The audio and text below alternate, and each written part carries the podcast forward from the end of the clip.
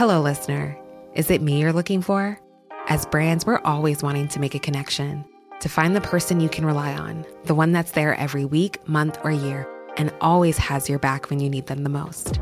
It's a little like matchmaking, don't you think? With ACAST podcast ads, you can filter for your exact dream audience so you can find the ideal customer for your business. The Romeo to your Juliet, the Rachel to your Ross, the Bert to your Ernie, and avoid those red flags and time wasters. Your ads can communicate with them in the most intimate way possible a one on one conversation, a chance meeting in the gym, or a coffee shop. So go on, give it a try. With over hundreds of thousands of listens a month, your person is probably here. Get closer to your audience. Make podcast ads with ACAST. Head to go.acast.com to get started. Hey, salut à tous, petit disclaimer pour vous dire que Cédric a eu des petits soucis d'internet pendant notre enregistrement, donc euh, ça bug un petit peu avec la voix, il y a parfois on n'entend pas bien ce qu'il dit, mais ça s'arrange au bout d'un moment, donc euh, désolé pour cette qualité sub-optimale, et on fera mieux les prochaines fois. Et voilà l'épisode. On va parler de la fin de la grève sur Reddit, hein, peut-être pas ailleurs. On va aussi parler de Meta qui s'attaque férocement au Canada, de l'AFP qui fait un procès à Elon Musk et tout le reste de l'actualité dans le rendez-vous tech.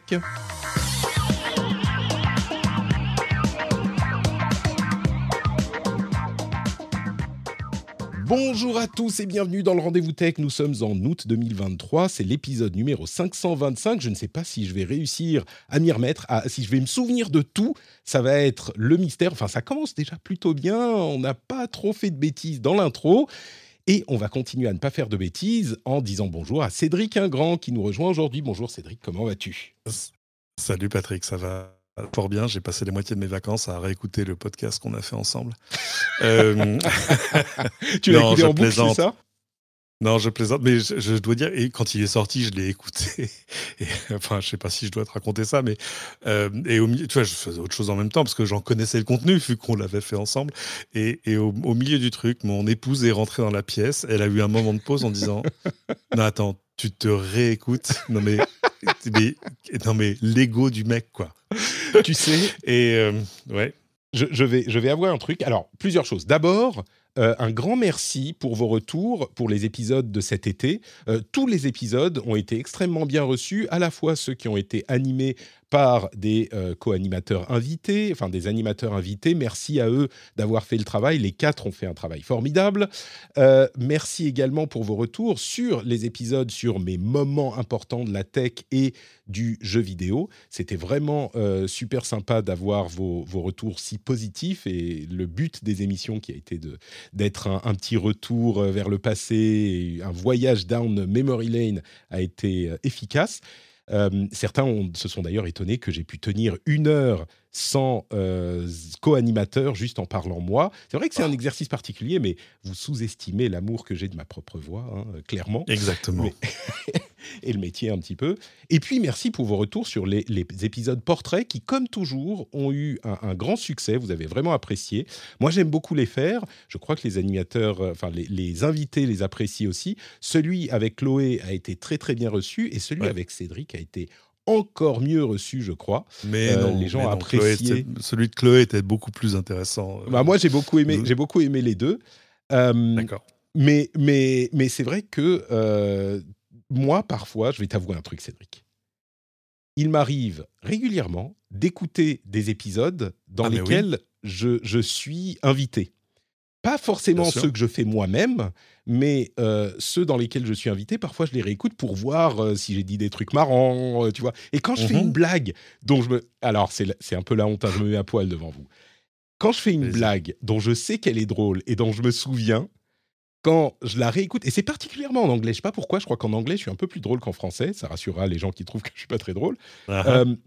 mais je l'attends et, quand je la fais, je rigole tout seul devant mon podcast. Ah là, ah j'ai vraiment fait un moment, j'étais bouillant. ah oui, c'est un, un, cas grave. Non, c'est pas un cas grave, on va se le dire. Moi, je réécoute même les trucs que je fais tout seul, si tu veux. C'est vrai. Euh, alors, non, mais c'est un petit côté contrôle qualité parce que je, j'écoute ça avec une oreille un peu critique. Par exemple, en réécoutant l'épisode qu'on a fait ensemble, là, euh, non mais attends, mais il y, a des fois je m'arrête au milieu d'une phrase, je pars dans un truc, je finis pas la première histoire. Enfin, non, c'est tout à refaire. Et, et euh, mais euh, c'est vrai que ouais, je, comprends que ça puisse fonctionner parce que ouais, ça, s'écoute bien au volant ou, ou, au bord, au bord de la mer. Quoi. C'est, ouais, c'est, un, petit moment sympa. A, quelques verres de, rosé pour faire passer. Mais de confort, de familiarité du truc que tu as enregistré, que tu réécoutes. C'est un peu étrange, mais, mais, mais, effectivement, on le fait de temps en temps. Donc voilà, un petit peu. Puis ça brosse l'ego, ça brosse l'ego dans le sens du poil. Il n'y a, rien à faire. Et ce qui brosse l'ego également, c'est donc les retours. Euh, comme je le dis, les, portraits ont été super bien reçus euh, et vraiment appréciés. Donc un grand merci. On continuera à en faire euh, de temps en temps. Je verrai s'il n'y a pas des choses à faire autour de ces formats qu'on a fait c'est, cet, cet été. Et j'espère d'ailleurs, à propos d'été, que tu as passé un bel été. Enfin, il est encore en cours. Remarquable. Oui, oui, oui. On n'est pas fini. Nous sommes le 8 août. Oui, bah, pour moi, c'est fini. Ça y est, là. Bah, comme, tu le vois, je suis au, comme tu le vois, je suis au bureau. l'été est terminé, mais enfin les, vacances sont terminées, mais pas forcément l'été. Non, non, non, c'était très bien. J'ai découvert des, coins que je connaissais pas. Je suis allé dans la région des lacs en Italie. Euh, je commence à comprendre Georges Clounet et euh, euh, son amour du lac de Caume. Non, c'est remarquable. C'est amusant parce que moi qui ai beaucoup voyagé, je me suis mis à découvrir des destinations assez proches, vraiment sur le tard. C'est-à-dire que je crois que la mmh. première fois que j'ai vraiment mis les pieds en Espagne, autrement que pour le travail, je devais avoir 40 balais. Et, et pour l'Italie, encore. Euh, euh, et, je m'en désole, enfin je m'en désole, façon de parler, parce que euh, si j'étais allé plus en Italie, je serais allé moins au Japon. Enfin, tu vois, oui, la, vie, la vie, c'est une succession de choix. Mais non, non, l'Italie, c'est bon, mangez-en, quoi. C'est vraiment. Alors moi, j'ai fait un petit peu, j'ai découvert quelque chose aussi, c'est la vie en camping-car.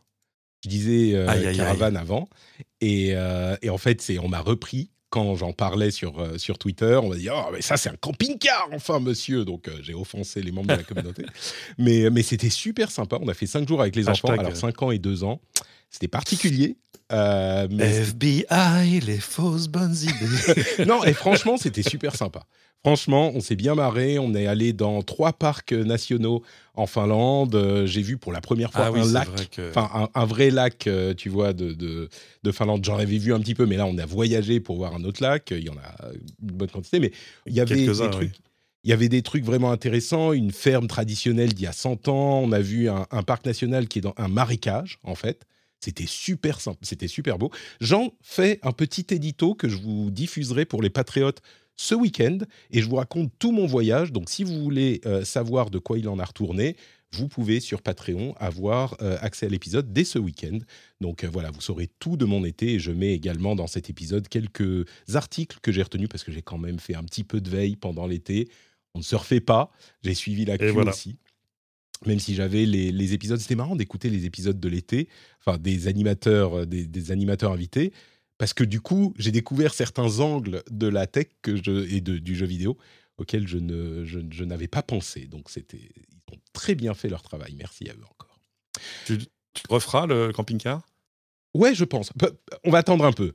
Euh, c'est-à-dire que deux ans, elle était un peu. D'ailleurs, on a fait un truc J'en parle dans l'édito. Avec la petite de deux ans, on est parti avec la poussette sur un truc de trekking dans un parc national qui était censé pas être très long. On s'est retrouvé à escalader des montagnes, à marcher dans des marécages. Enfin, avec la, la, poussette et la petite de deux ans, c'était formidable. Euh, ça a duré une heure et demie un jour. en même temps, moi, je me, moque, je me moque gentiment parce que c'est vrai que euh, la dernière fois qu'on l'a fait, c'était une très mauvaise idée parce qu'on avait un bébé qui avait 4 mois.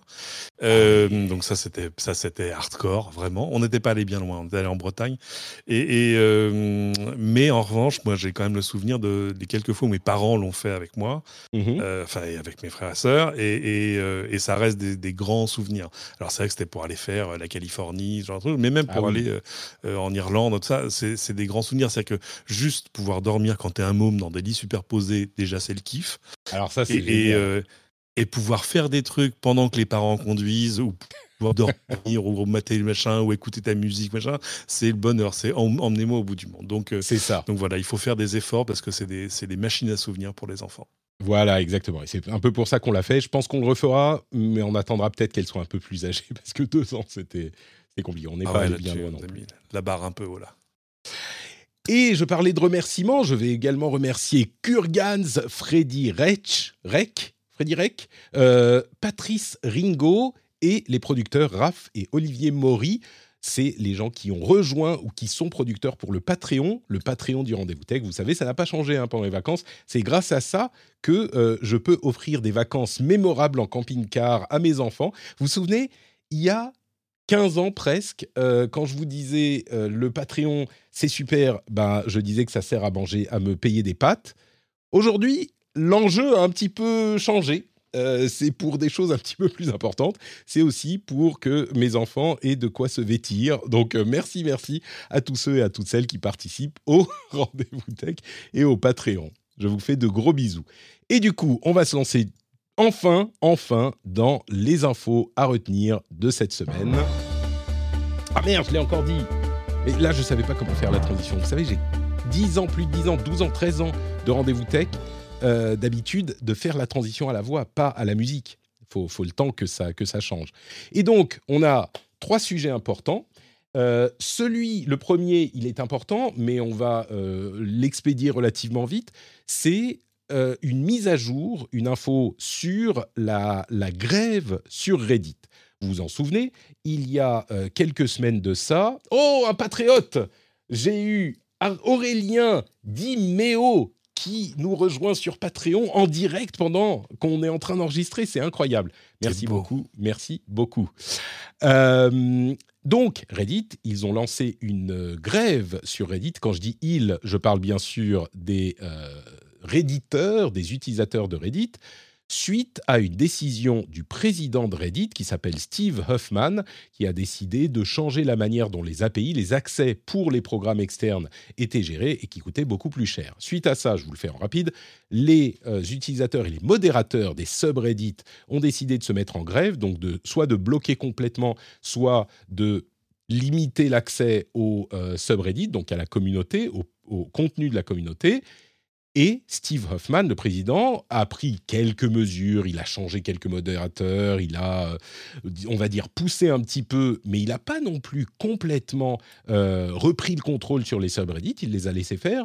Et ce qu'il disait, c'est, vous savez, sur Internet et sur Reddit en particulier, ce genre de mouvement, ça finit par passer.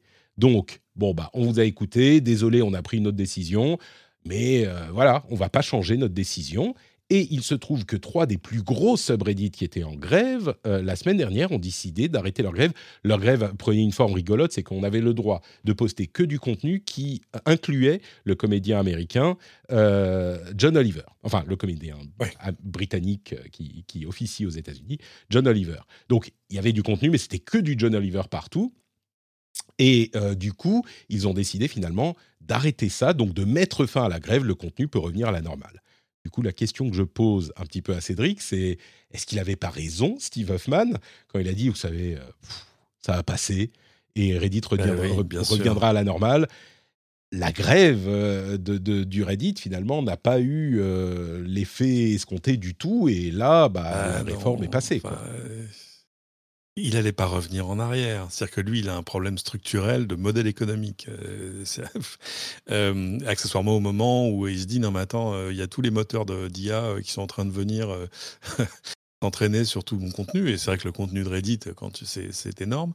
donc il n'avait pas d'autre choix et, il avait, pouvait pas revenir en arrière. Ça aurait été, il serait fait lourder. Enfin, c'était, Surtout face, bon, euh, c'est vrai que c'est toujours compliqué parce que tu te retrouves euh, en, face à face avec ceux qui sont euh, tes supporters les plus fervents, tes mmh. utilisateurs les, plus anciens, enfin, etc. Mais donc, est-ce qu'il aurait fallu qu'il l'explique mieux, qu'il l'amène mieux, qu'il voilà, mais non, je pense qu'il était quand même dans une dans une sorte d'urgence. Reddit a jamais gagné d'argent, si mes souvenirs sont bons.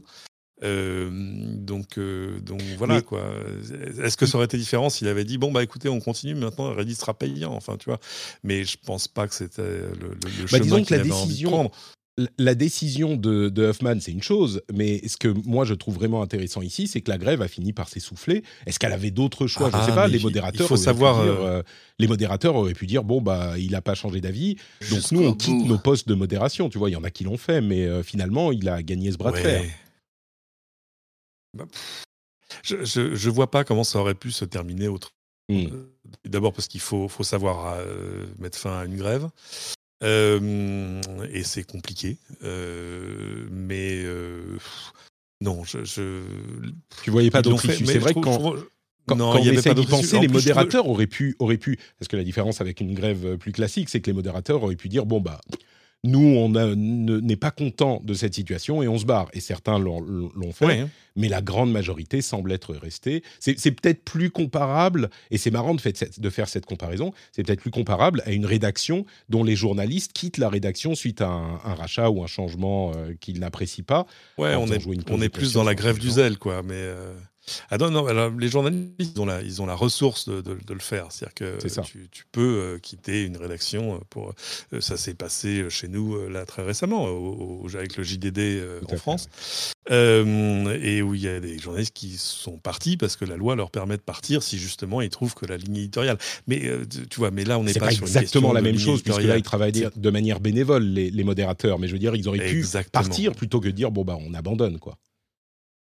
Ouais, mais, mais en même temps, ça aurait été un, peu, casser le jouet. Et, puis, euh, et puis dire, enfin, tu vois, quand, quand tu es modo d'un Reddit où il y a 32 millions de membres, euh, tu peux pas dire je représente cette communauté. C'est pas, euh, c'est difficile à, défendre. Donc, mm. donc voilà, je, ça a duré deux mois quand même quasiment. Hein. C'est pas, oui, c'est pas, une opération blanche. Mais honnêtement, pendant ce temps-là, moi, je suis allé sur Reddit et dans, dans j'ai vu à peu près zéro différence. Donc en fait, ça n'a pas changé grand-chose. C'est, euh, tu vois, c'est, comme quand euh, Popstar euh, sort un truc et les fans de la première heure disent non, c'était pas ça qu'on voulait. Tu vois, ok, très bien, bah oui, mais fais ce qu'elle veut. Qu'est-ce que tu veux que je te dise?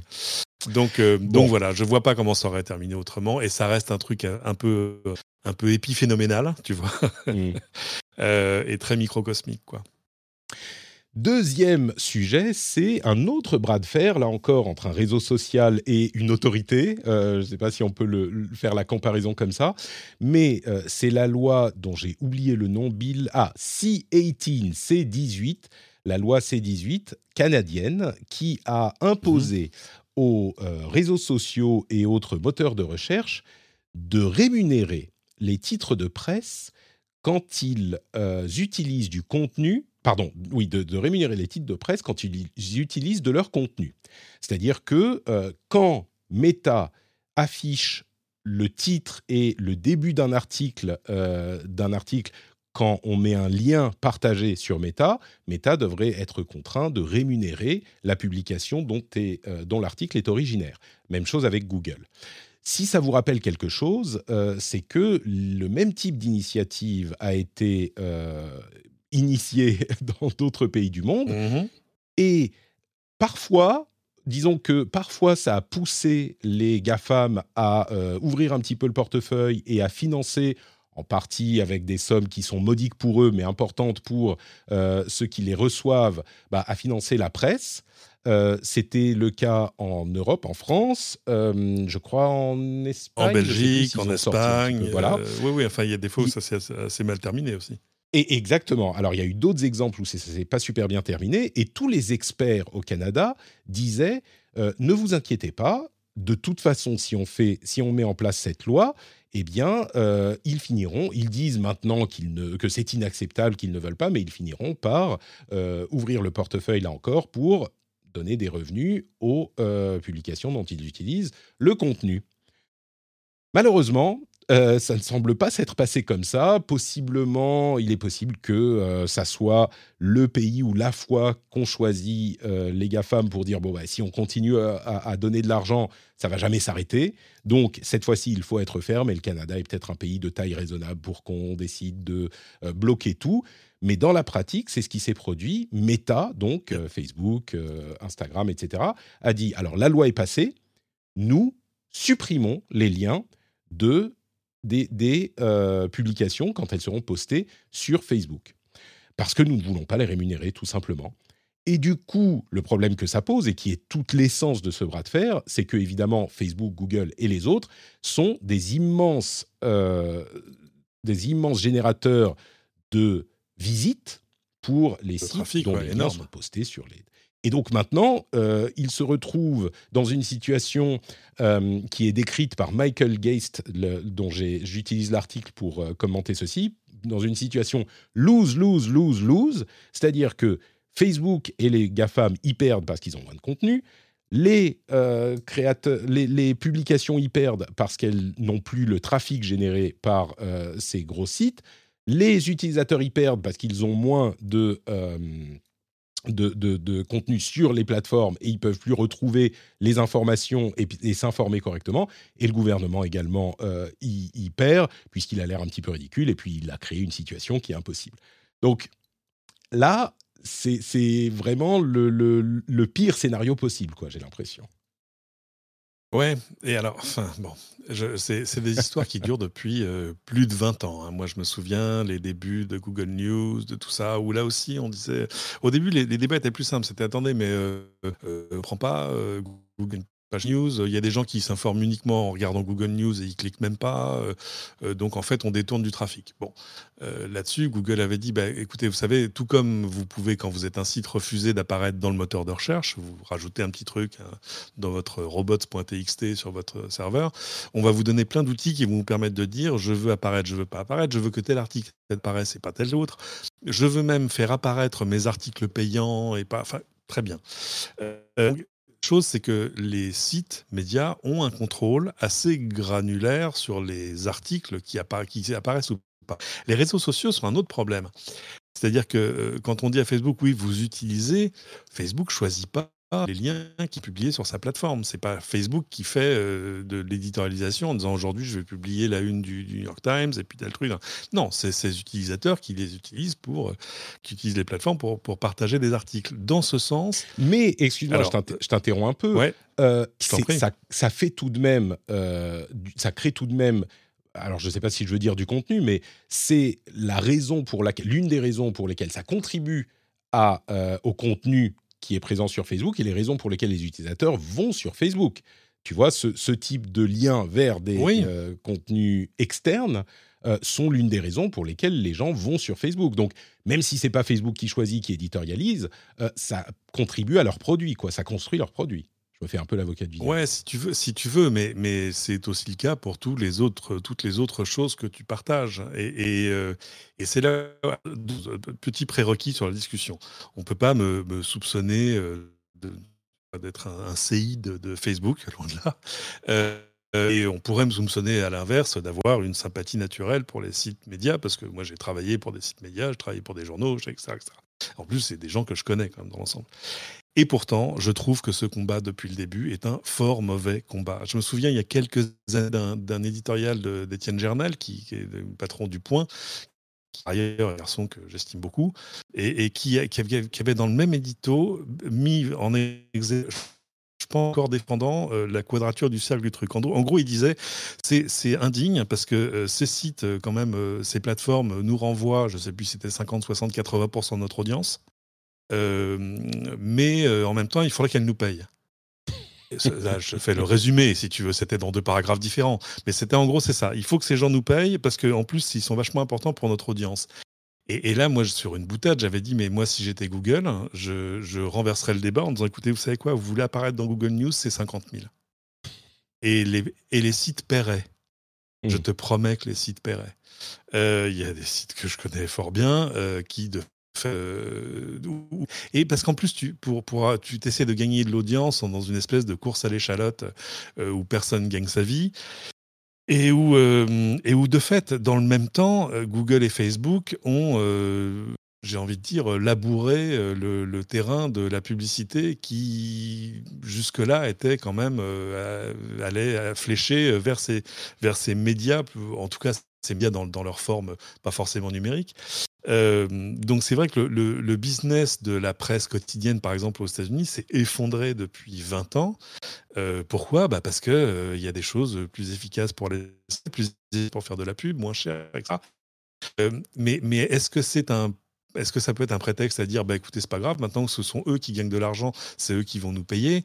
Bah non, euh, les, les, les, les fabricants de voitures n'ont euh, pas payé euh, les fabricants de calèches, tu vois ce que je veux dire? Non, mais ça, si, tu, si on considère marrant, que on s'en souviendra dans un moment de ce, de ce débat. C'est en fait le cœur euh, de ce problème, effectivement, euh, la différence entre ce dont tu as parlé, qui est effectivement un débat qui est euh, éternel, ou en tout cas, comment on dit, décennaire, ça fait quelques décennies qu'on l'a, récurrent, Euh, c'est que là, Facebook a dit bon bah stop quoi. Euh, enfin, c'était déjà arrivé en Espagne notamment. Euh, mais et Google en Belgique aussi, si mes souvenirs sont bons, en Belgique, Google avait dit mais c'est pas grave, on va juste retirer tous les sites médias de l'index. Moi, j'ai pas de souci avec ça. Et évidemment, les gens avaient poussé des cris d'orfraie en disant ah non mais attendez, vous pouvez pas faire ça. Ah bah attendez, on croyait que bah, soit c'est payant, soit c'est voilà. Et, et, donc, il n'y a, pas de, a pas de solution simple, mais c'est l'un des trucs pour lesquels je jette pas la pierre aux plateformes hmm. quand elles se mettent à faire des choses un petit peu violentes, euh, juste pour arriver à, tu vois, prove a point, comme on dirait en anglais, sur euh, non attendez, qui a besoin de l'autre En fait, la, question hmm. elle est là, c'est qui a besoin de l'autre? Ouais. Parce que euh, et puis en plus, j'ai vu quand même des.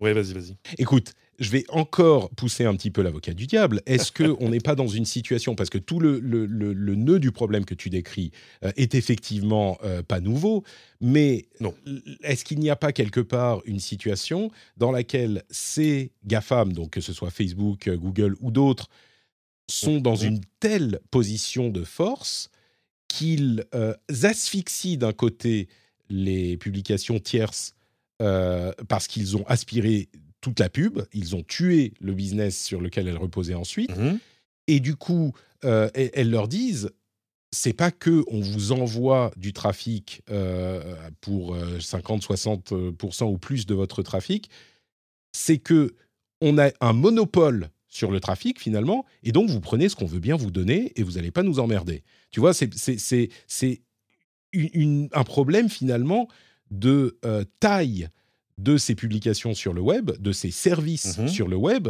qui leur donnent une puissance démesurée par rapport à la puissance de leurs partenaires, qui créent eux véritablement le contenu qui est utilisé ensuite. Donc cette disproportion de, taille et de puissance crée une situation dans laquelle euh, ils n'ont pas le choix. Tu vois, ils doivent se contenter de ce qu'on leur donne. Et, c'est un petit peu ce qu'essayent de renverser ces lois avec plus ou moins de succès.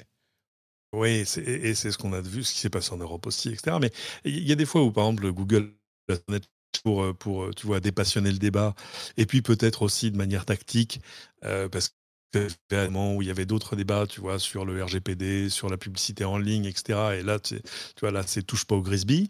mais, mais ce que je veux dire, c'est qu'on ne peut pas faire reproche à Google et à Facebook.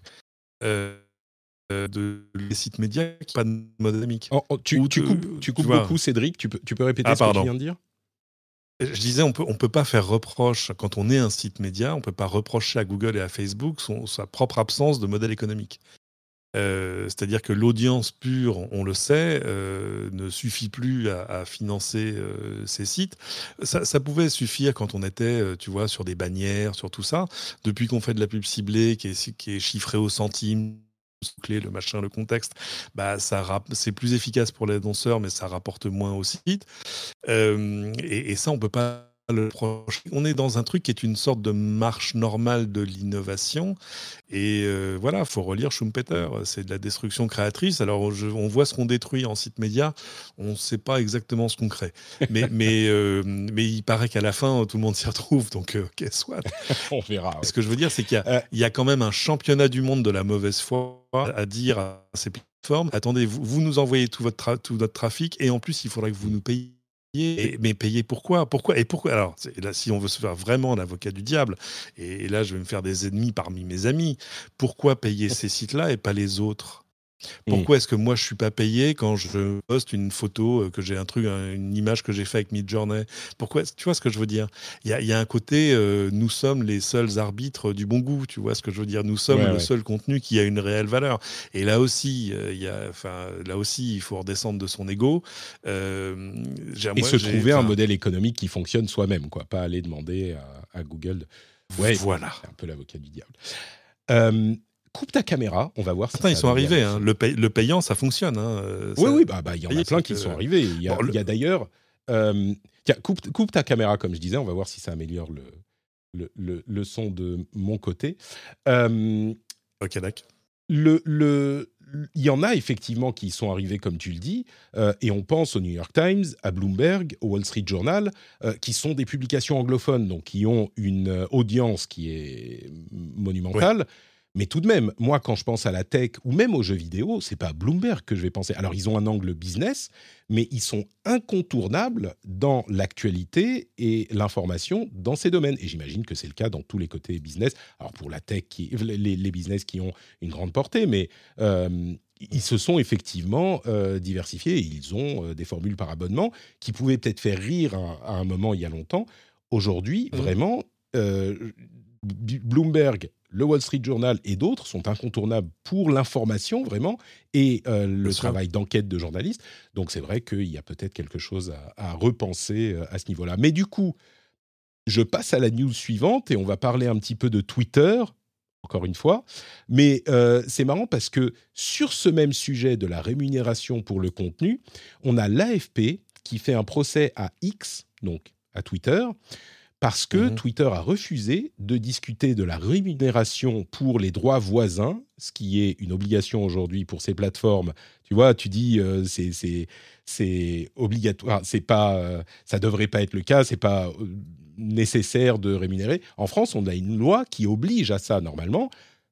Ceci dit, ce qui est intéressant, c'est que le deal qu'ils ont trouvé avec les, les éditeurs, c'est que les éditeurs peuvent décider par euh, comment dire, par, les, comme avec les fichiers robots.txt, enfin chaque, TXT, chacun peut décider de ne pas apparaître dans Google News ou dans eh ce type de.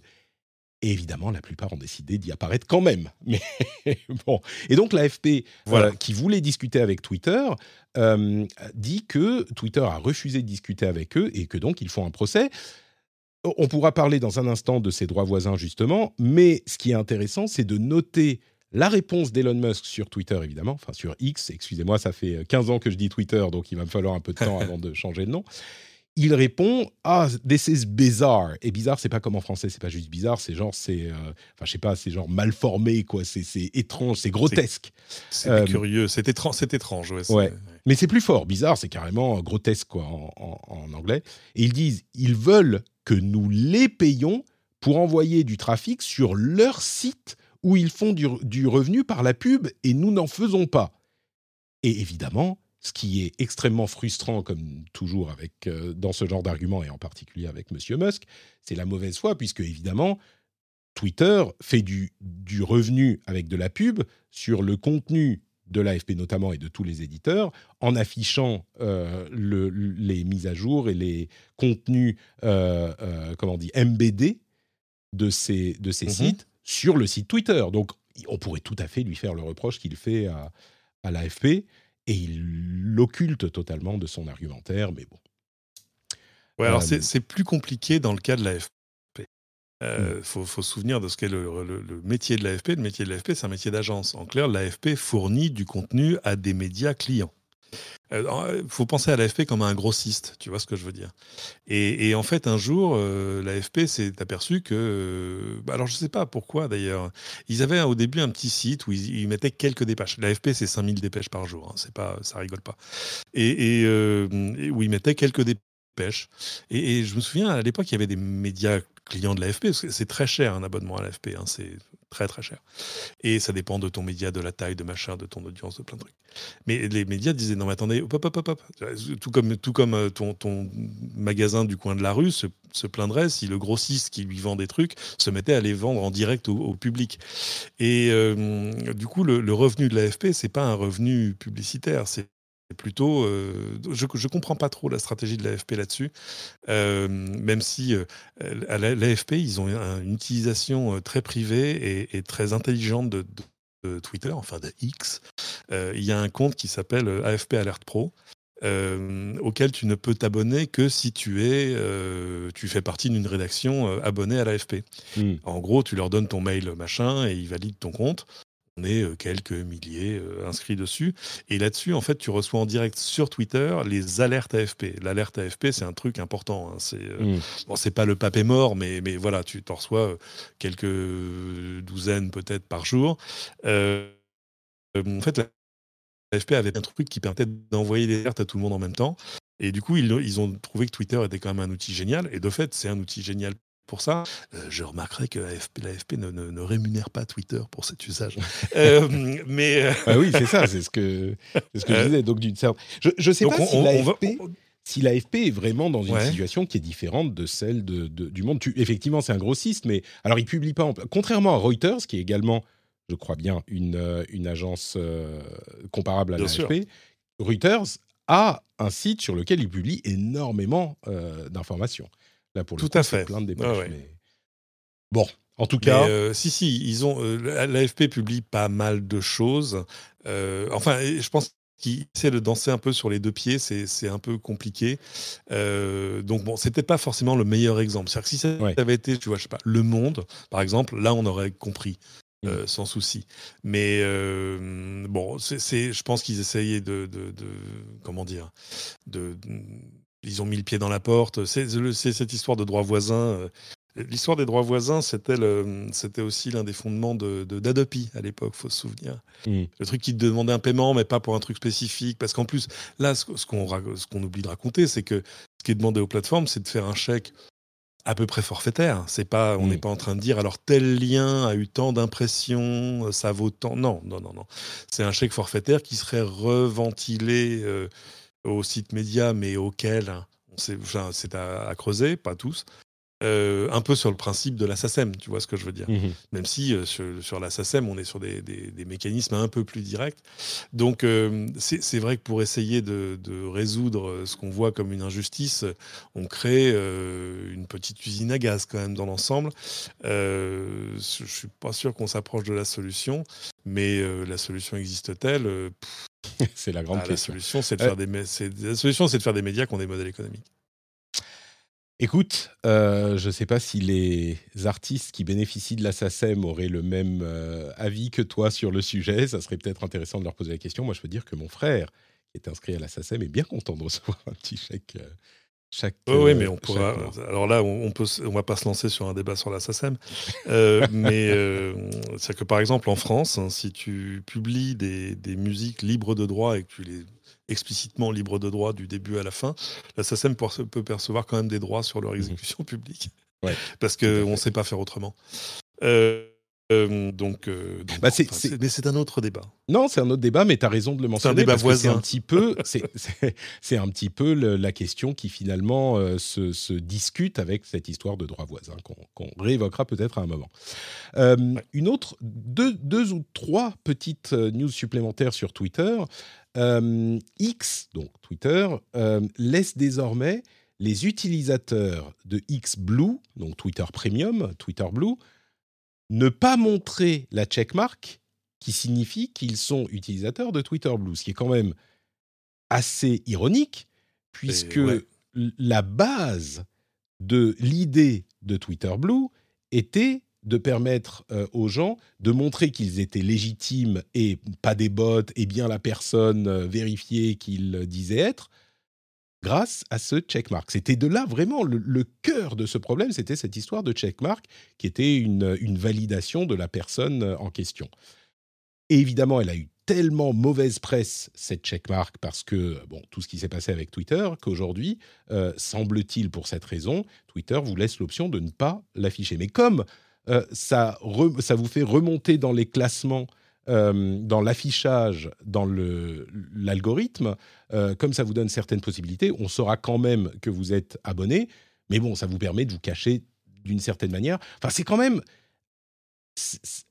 Les, détracteurs de Musk vont dire que euh, c'est ridicule. Moi, je trouve que c'est passablement ridicule mais c'est quand même un petit peu un aveu d'échec quelque part, quoi. Le fait de devoir mettre ça à disposition. Si ça s'était passé autrement, si les Twitter Blue, il n'y avait pas eu des campagnes blocs de Blue, machin, bon, on pourrait dire, OK, c'est une option en plus qui est compréhensible. Mais, mais là, dans ce contexte, c'est quand même un petit peu, euh, oui, bah, comme je disais, un aveu d'échec, non? Bah, Dire, euh, voilà, tu as un abonnement premium, mais, mais un abonnement, mais surtout, je ne voudrais pas que ça se sache. Ouais, c'est ça. Enfin, tu vois, alors que, enfin, on, est, on est, c'est le monde à l'envers, c'est-à-dire que à, l'époque, la, la, checkmark, quand tu pouvais pas l'acheter, euh, était une sorte de marque de noblesse. Tu vois ce que je veux dire? C'est comme une particule. Euh, c'était, je, suis Cédric d'un grand de Twitter. de, je suis Cédric de Twitter. et, et euh, du coup, euh, ouais, c'est quand même extrêmement, extrêmement curieux. Et parce que moi, je me suis posé la question de, prendre l'abonnement à un moment. Finalement, ça ne m'aurait pas apporté grand-chose. Euh, donc, je ne l'ai pas fait. Mais c'est vrai que ça fait partie des choses qui ne m'a pas fait reculer, mais dire... Euh, ouais, enfin, j'ai pas envie d'être. Enfin, j'ai pas envie que cette checkmark devienne une espèce de. de c'est de Scarlet Letter un petit peu quand même, quoi. Ouais, enfin, j'ai pas envie de. Tout à coup, c'est ça, c'est la, blague de, de, de Groucho Marx sur. Je, je voudrais pas être membre d'un club qui, qui, Je voudrais pas rejoindre un club qui, qui, qui accepterait de m'avoir pour membre. Euh, mais. Euh, et. Euh, et non, parce que c'est vrai que hum, la mécanique où, les, les, réponses par des comptes qui ont la checkmark, les, ces réponses apparaissent en premier, euh, tu te retrouves euh, au milieu de gens qui sont, euh, comme tu dirais, des Elon Stans. Et, et, puis, enfin, ils sont le, fond, le, fond du, de, l'égout de, ce que, mmh. de ce que Twitter faisait de pire quoi, dans l'ensemble, et qui du coup ont gagné une visibilité immédiate juste pour 8 balles par mois. Bon, j'en ai super content pour eux, mais enfin bon. et là, tu te dis, ouais, j'ai pas envie de rejoindre ce club-là. quoi. Oui, c'est bien le problème. et d'où cette option qui est désormais disponible. Euh, justement, à propos d'argent, euh, Elon Musk a dit alors plusieurs choses à propos d'argent. Euh, il veut donner plus d'argent aux. vous savez qu'il y a un programme de partage de revenus publicitaires avec Twitter désormais, quand on atteint un certain niveau sur la plateforme. ce qui est étrange, c'est que d'une part, Twitter n'a pas d'argent, ne fait pas assez d'argent, et donc le fait de donner une part des revenus publicitaires alors que eux-mêmes ne survivent pas, alors tu peux te dire ok ils, euh, ils financent le truc et ça va leur apporter plus de créateurs de contenu sur la plateforme à terme. pourquoi pas? Je suis pas certain. C'est l'idée effectivement, c'est l'idée en tout cas. Euh, je ne suis pas certain que ça convainque énormément de gens euh, au-delà de des personnes qui sont déjà dans la mouvance, et là on revient à la politique, excusez-moi, mais dans la mouvance euh, idéologique et politique de Musk, qui sont euh, surtout des gens très à droite de la droite américaine, c'est-à-dire on va dire la mouvance MAGA, euh, qui est de l'extrême droite américaine, et qui sont d'ailleurs ceux qui bénéficient des revenus de cette, de ce programme. Il y a plusieurs créateurs qui ont publier leurs revenus, qui se comptent en milliers, voire en dizaines de milliers de dollars, avec ce programme, euh, qui étaient des gens choisis par euh, l'équipe d'Elon Musk jusqu'au mois dernier, et qui étaient des gens bah, de la mouvance extrême droite. Ils ont ouvert le programme plus ces dernières semaines, et ils ont annoncé il y a euh, une semaine que, il y a quelques jours, qu'ils devaient décaler le paiement parce qu'ils avaient eu trop de gens qui s'étaient abonnés et ça prenait du, temps à traiter. Donc, on va partir du principe qu'ils vont payer tout de même, euh, mais euh, c'est quand même une euh, démarche qui est pas forcément surprenante ou mauvaise, mais qui est orientée et, du coup qui la colore politiquement. Et ça se retrouve dans une action en justice qu'a intenté Elon Musk contre une une association qui étudie euh, le, racisme dans les services en ligne, euh, qui a noté et, démontré dans son étude qu'il y avait une augmentation euh, du racisme et de la haine raciale et contre les personnes trans et LGBT sur Twitter depuis l'arrivée d'Elon Musk. Eh bien, il a décidé de leur intenter un procès ce qui est, quand on est le chantre de la liberté d'expression, un petit peu surprenant. Euh, mais bon, pourquoi pas S'il estime que c'est faux, moi ça, je doute que ça soit faux parce que bon, mais s'il estime que c'est faux, pourquoi pas C'est quand même pas un très bon look, je trouve.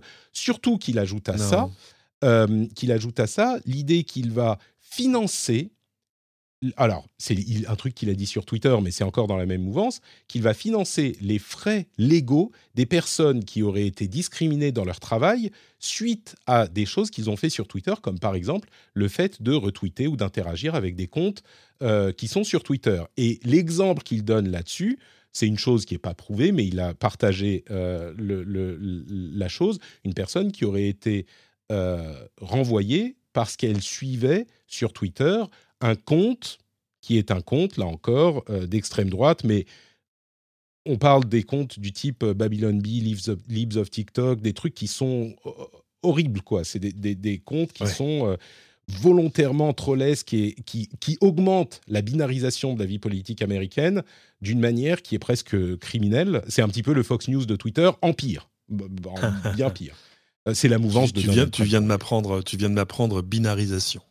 Bah, écoute, c'est un terme qui est extrêmement important euh, depuis, allez, on va dire 2016, bah oui. Euh, et, qui est, et qui malheureusement se retrouve en France aussi, je trouve. Mais en l'occurrence, ah, alors je, on n'a pas le fin mot de l'histoire. Je doute qu'une personne se soit faite renvoyer uniquement parce qu'elle suivait un compte, même inflammateur soit-il, sur uh-huh. Twitter. Mais bon, peu importe. Euh, tout ça encore, ça contribue à, euh, au fait, au final, si on prend un tout petit peu de recul, euh, bah finalement, c'est la conclusion à laquelle sont en train d'arriver certains. ce qui est en train de faire Elon Musk de Twitter, certains l'ont appelé du vandalisme corporate vandalism, comment on dit ça en français, du vandalisme sociétal, mais au sens société business, quoi. Corporate, oui, oui, tout à fait. Euh, du, vandalisme d'entreprise. D'entreprise, mais dans le sens où il a voulu détruire Twitter, ou en tout cas en faire une euh, application euh, clairement politisée comme... comme mais c'est alors c'est intéressant parce que c'est enfin c'est Dr Jekyll et Mr Hyde hein, depuis un certain temps maintenant. Hein. C'est-à-dire que c'est-à-dire que tu as, le Elon Musk qui dit je, je, veux reprendre cette plateforme parce que je veux en faire un, tu vois, un moteur de la liberté d'expression. Et, on s'aperçoit qu'à côté de ça, il, a, tu vois, un peu thin skin, comme on dit en anglais, euh, sur euh, il, a, du mal avec la critique, enfin voilà. Enfin, Dr Jekyll, c'est ce qu'il dit et, Mr Hyde, c'est ce qu'il fait. Tu vois, c'est pas juste qu'il dit un truc et puis qu'il dit le contraire. non, c'est qu'il dit qu'il va faire des trucs et que ce qu'il hmm. fait, c'est le contraire. Non? Ouais, non, non, tout à fait, oui, bien sûr. Et, et, euh, et, alors, euh, quand même, soyons sévères, mais soyons justes. Euh, moi, j'étais assez jaloux depuis le début quand, enfin, quand ils ont, lancé ce qu'ils appellent les community notes. Le truc où tu où des, des, des mmh. alors on dit plus des tweetos, je ne sais plus ce qu'on dit, peuvent annoter un tweet pour lui donner le contexte qui lui manque, par exemple, ou pour dire bah non, ça c'est pas vrai, non, d'ailleurs regardez, etc etc. Un, peu, un, peu, un peu à la Wikipédia, tu vois ce que je veux dire. Et, euh, et, en fait, ça y est, ils sont en train de le lancer en France. Euh, et je le sais parce que moi j'ai reçu un truc disant est-ce que vous voulez participer? Donc j'ai dit oui bien évidemment mmh. euh, et j'étais il y a un, un truc qui m'a impressionné c'est l'usage des community notes sur les pubs et mmh. particulièrement sur des pubs de jeux mobiles où tu vois une pub avec des vidéos de machin, tu vois, sur des, des, tower defense incroyables, etc., etc. Et en dessous, tu as une community note qui te dit en fait, le vrai jeu, il n'est pas du tout comme ça. Ouais, c'était vrai. euh, Euh, et euh, donc voilà, ça c'est le, c'est le côté Dr Jekyll. Mm. Euh, c'est, c'est ce vers quoi on aimerait que Twitter tende. Moi, je, suis, je suis un peu triste parce que j'ai l'impression que je sais pas pour quelle raison et il est en train de casser le jouet. Tu vois ce que je veux ah dire bah. Et, voilà, moi, si ça n'existe plus, bah, ça me manquera parce que ça a été quand même ma plateforme préférée pendant, pendant assez longtemps. Mais là, mmh. j'y vais moins, je poste beaucoup moins, immensément moins. Enfin, c'est-à-dire que c'est vrai qu'on tombe vite dans des interactions euh, assez toxiques. Il y a un garçon, je ne sais pas pourquoi, il y, a deux semaines, qui allait repêcher euh, un tweet de moi il y a, il y a trois ans euh, sur le Covid. Alors là, Euh, qui pourtant n'avait pas eu énormément d'écho à l'époque. C'est juste parce que je sais plus, c'était la deuxième vague du Covid et, euh, et on voyait que d'une semaine sur l'autre, il y avait une hausse exponentielle des cas et donc je l'avais tweeté. Et, là, il me fait un procès, tu vois, en sorcellerie, enfin, enfin un truc à la Covid, quoi. Faut pas, voilà. Et, et, euh, et donc, tout à coup, tu vois, c'est un peu. Euh, c'est un peu comme si le, bar du coin était devenu une sorte de, bar de supporters un peu skinhead, tu vois. Tu dis pas, mmh. ouais, non, mais c'est un peu ça. Voilà, je, je me, je, sens moins l'ambiance. Donc, euh, donc voilà, je sais pas. J'espère que peut-être que, enfin bon, voilà. Euh, je, suis comme tout le monde. Je ne peux qu'encourager Elon à, se concentrer sur ce qu'il faisait très bien jusque-là, les mmh. voitures, les fusées, Starlink, le reste. Tout, ça, c'est très bien. rien à dire là-dessus. J'avoue que et euh, pour tout ce que pour tout ce que je critique euh, Twitter, et je le pense sincèrement, mon utilisation a très peu changé au final. Peut-être que c'est parce que je suis les, les bonnes personnes, euh, mais Ah, voilà. c'est possible. Bon. Euh, bah écoute, on arrive au milieu de l'émission, le moment où je vais euh, remercier les patriotes à nouveau et vous encourager à aller regarder du côté de patreon.com slash rdvtech. Pourquoi? Pour améliorer votre vie. Quand vous êtes patriote, sachez que vous, votre vie est 5% meilleure. C'est cliniquement prouvé par Au des moins. cliniciens. Au moins. au moins, au moins 5%. Tu as, tu as raison de le, de le signaler. Certaines personnes, qui sont peut-être ma maman, ont euh, témoigné d'une amélioration qui va jusqu'à 32% de leur vie en étant patriote. Donc, euh, clairement, je ne peux que vous encourager à aller sur patreon.com slash rdvtech pour soutenir l'émission. Et je vous remercie à tous et à toutes de votre soutien. Hello, listener. Is it me you're looking for? As brands, we're always wanting to make a connection to find the person you can rely on, the one that's there every week, month, or year, and always has your back when you need them the most. It's a little like matchmaking, don't you think? With ACAST podcast ads, you can filter for your exact dream audience so you can find the ideal customer for your business. The Romeo to your Juliet, the Rachel to your Ross, the Bert to your Ernie, and avoid those red flags and time wasters. Your ads can communicate with them in the most intimate way possible a one on one conversation, a chance meeting in the gym, or a coffee shop. So go on, give it a try.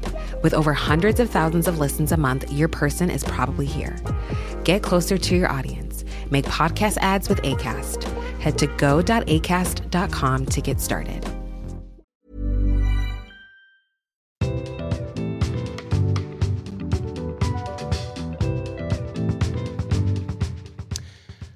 On va faire la suite et la fin de euh, l'actu avec un petit peu d'IA. On a fait du Twitter, on, a fait, on va faire un petit peu d'IA.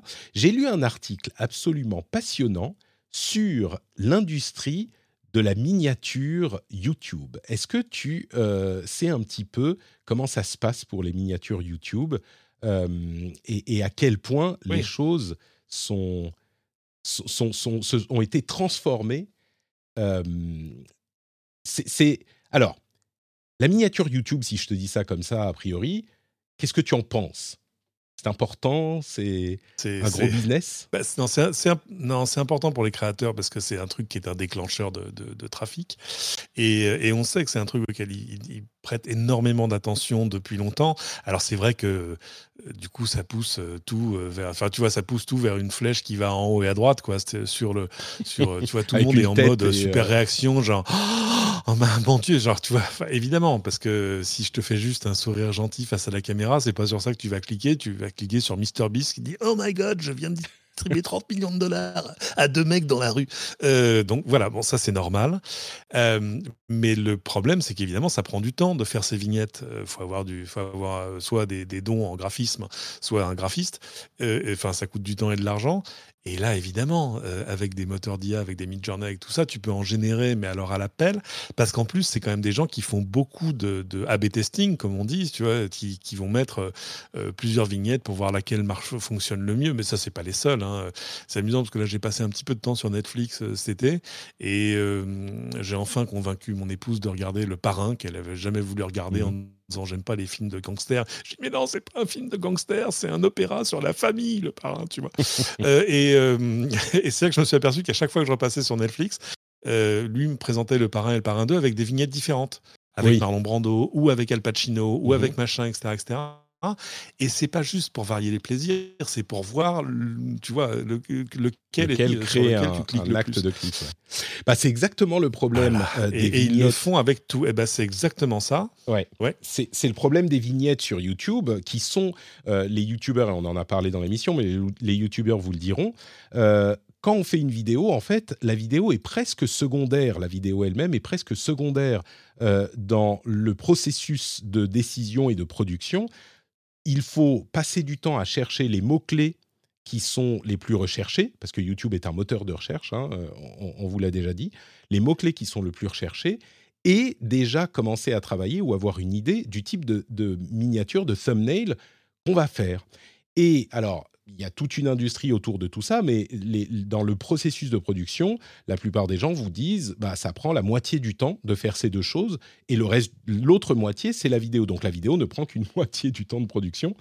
Euh, et du coup, l'industrie du euh, de la miniature est devenue hyper importante. Tu parlais de MrBeast tout à l'heure. Il semblerait que pour euh, il paye ses artistes de thumbnail plusieurs milliers de dollars et que euh, les thumbnails coûtent régulièrement des centaines voire des milliers de dollars à euh, créer. Donc les artistes, eux, on en vient à notre sujet d'IA. Les artistes se plaignent de l'arrivée de l'IA. Eux, eux aussi, comme tout le monde, semble-t-il, parce que il y a des euh, outils qui sont en train d'être créés pour générer automatiquement des thumbnails de YouTube. Donc, c'est des outils d'IA. Il y a des choses qui s'appellent Alpha CTR, euh, je ne sais plus comment il s'appelait euh, à l'origine, CTR Hero, qui a été transformé en Alpha CTR, qui est dans, dans ses tout premiers stages. Hein, ça marche pas très bien, mais qui est spécifiquement designé pour créer des thumbnails sur lesquels on va cliquer. Comme Cédric le disait, l'importance du thumbnail euh, euh, est, énorme puisque quand on est en train de naviguer euh, sur YouTube, bah, la différence entre une vidéo et une autre, c'est pas le contenu de la vidéo, c'est la miniature et c'est ce qui va donner envie de cliquer avec le titre. C'est pour ça qu'ils sont tellement importants. Et donc le fait d'avoir un outil qui vous crée une miniature qui a été entraînée sur des dizaines de milliers de miniatures à succès de vidéos qui ont fait plus de 1 euh, million, 2 millions, 10 millions de vues, eh ben, c'est un outil qui est hyper important et qui peut prendre le boulot des euh, créateurs de, miniatures dont c'est le ah travail. Et l'une des raisons, la raison principale pour laquelle je voulais parler de cet article, en fait, c'est une citation euh, d'une personne qui s'appelle, dont je vais retrouver le nom immédiatement, Avi Gandhi, euh, qui crée une newsletter sur l'économie de la création de contenu, qui dit Je pense que euh, la création de miniatures YouTube sera un travail du passé. Et plus généralement sur l'IA, il dit Je pense que human-made, donc créé par des humains, sera un signe de qualité pour les biens numériques de la même manière que fait à la main, handmade est un signe de qualité pour les biens physiques. Et j'ai trouvé cette réflexion particulièrement euh, euh, acute, euh, juste.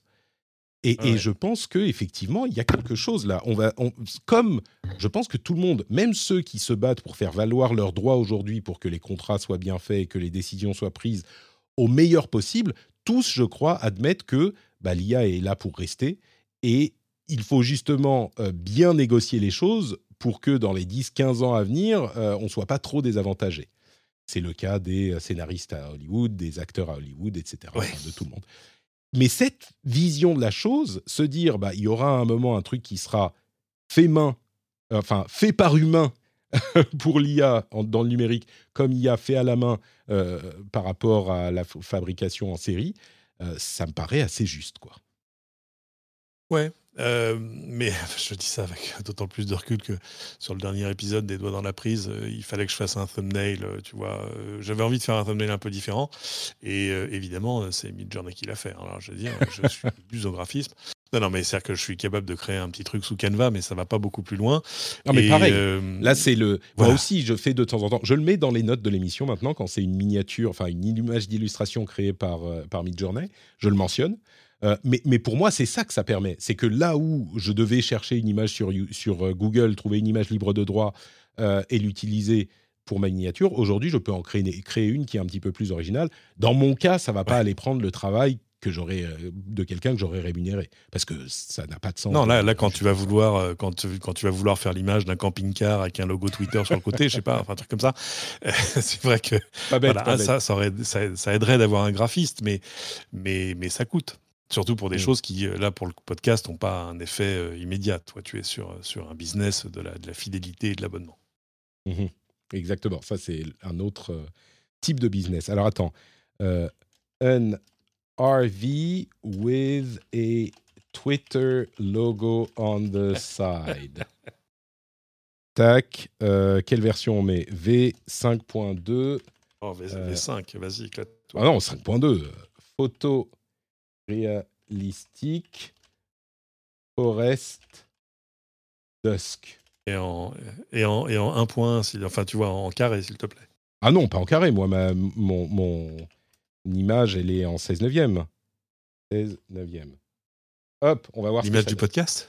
Non. Non, mais c'est l'image pour illustrer sur le blog uniquement, tu vois. C'est pas l'image que je mets. Ah, d'accord, d'accord. C'est pas. C'est pour ça que. pas l'image de, Voilà, c'est une image que presque personne ne voit au final. On la partage sur les réseaux sociaux. Oui. C'est pas quelque chose de très important pour le podcast. Sinon, je paierais des. Et là-dessus, tu incrustes ton visage euh, avec un, avec un, tu, tu incrustes ton visage avec une, une expression absolument effarée, comme si d'un coup tu, vois, tu voyais un, un, dragon à tes quatre têtes, genre. Exactement. Il y a aussi, euh, il y a aussi OpenAI qui a euh, détaillé le fonctionnement de GPT Bot, qui est donc le robot qui uh -huh. va crawler le web pour récupérer des données et qui permet, comme Google, avec le fichier robot.txt, de euh, faire une, un opt-out, c'est-à-dire de euh, ne pas être inclus dans les contenus qui sont utilisés par euh, OpenAI. C'est un petit peu ce dont on disait qu'il allait arriver euh, bientôt. J'imagine que ça sera un euh, type d'outil qui sera généralisé pour tous les outils d'IA qui utilisent du contenu du web. Et, donc, bah, c'est enfin là, et ça fonctionne, bon, bah, comme on pouvait s'en douter, c'est un moyen de dire, je ne veux pas que mon contenu soit utilisé par les IA, donc les gens pourront choisir d'être exclus euh, de ce type de, de, set de données, ce qui est plutôt pas mal. Il y a Zoom qui a euh, fait un truc un petit peu vicieux. Vous savez, Zoom, les trucs de conférence, euh, de, de, de téléconférence. Ils ont donné aux gens la possibilité d'être exclus de leur euh, utilisation de données pour entraîner leurs IA, mais on ne peut être exclu que si on n'utilise pas nous-mêmes les outils d'IA qu'ils vous mettent à disposition, qui sont euh, payants aujourd'hui, mais il mmh. y a des mmh. trucs genre qui résument les conférences, euh, ce genre de choses qui sont très utiles. Si ah oui. vous utilisez ces outils, vous devez accepter que vos données à vous soient également utilisées pour entraîner leur IA. Alors vos données, ça peut être quoi? Euh, bah, Ça peut être audio, vidéo, texte, tout quoi. Donc euh, je, je, je, me dis que ça serait peut-être pas mal qu'il y ait deux settings différents, mais du coup, peut-être que tout le monde refuserait que leur contenu soit, soit utilisé. Tu serais, tu serais content, enfin, je sais pas si tu utilises, tu utilises Zoom, ouais. toi, mais que ton si. contenu, donc ton image, euh, les choses dont vous Alors, discutez, hmm. qui sont peut-être des choses confidentielles, soient utilisées. Comme, pour... comme toujours, en pareil cas, je suis pas absolument certain que ce soit l'objet du truc. Euh, C'est-à-dire que toutes ces plateformes et toutes les plateformes mmh. sur lesquelles tu mets du contenu d'une manière ou d'une autre te demandent des droits illimités euh, euh pour les reproduire, les afficher, les stocker, les machins, etc. etc., etc. Euh, ça, c'est juste ce qui leur permet de faire leur métier sans se mettre dans un péril légal, tu vois ce que je veux dire. Mmh. C'est ce qui permet à Facebook de dire Ok, tu as fermé ton compte, mais il doit nous rester des données à toi que tu as partagées avec d'autres ou même dans des sauvegardes. Enfin, tu vois, parce que sinon, c'est facile de dire Ah, j'ai plus de compte. Et regardez, il y a encore une photo de moi, je vous attaque.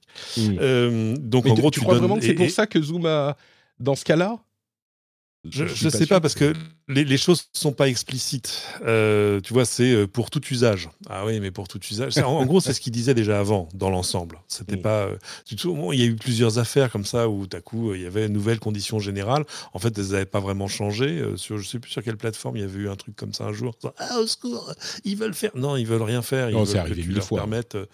Ça arrivait mille fois.